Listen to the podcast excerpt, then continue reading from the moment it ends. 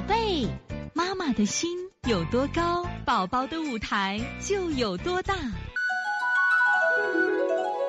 现在是王老师在线坐诊时间。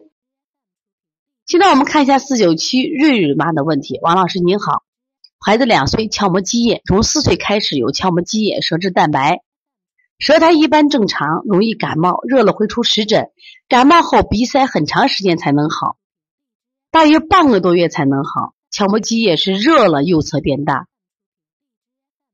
洗澡的时候一般都会变大，医院让大一些做手术。我用补气的手法给孩子推拿一些时间，效果不明显。我在王老师 QQ 空间看到有推拿成功的案例，想问一下王老师，这个推拿应该推哪些穴位？有需要注意的地方，用外洗的方子吗？谢谢王老师。是这样子的，鞘膜积液呢，其实除了这个我们要一些补气，另外还要利湿嘞。为什么要利湿？你自己发现了，你看它是热了，它就会变大，它关键是水呀。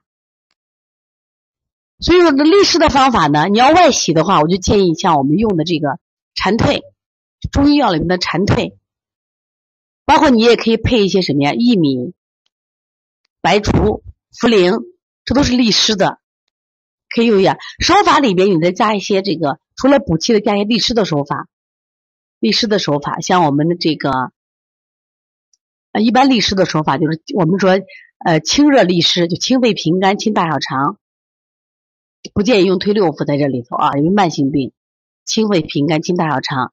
如果这个孩子嘴唇红的时候，你就用这个清脾；如果嘴唇不红的话，你用补脾。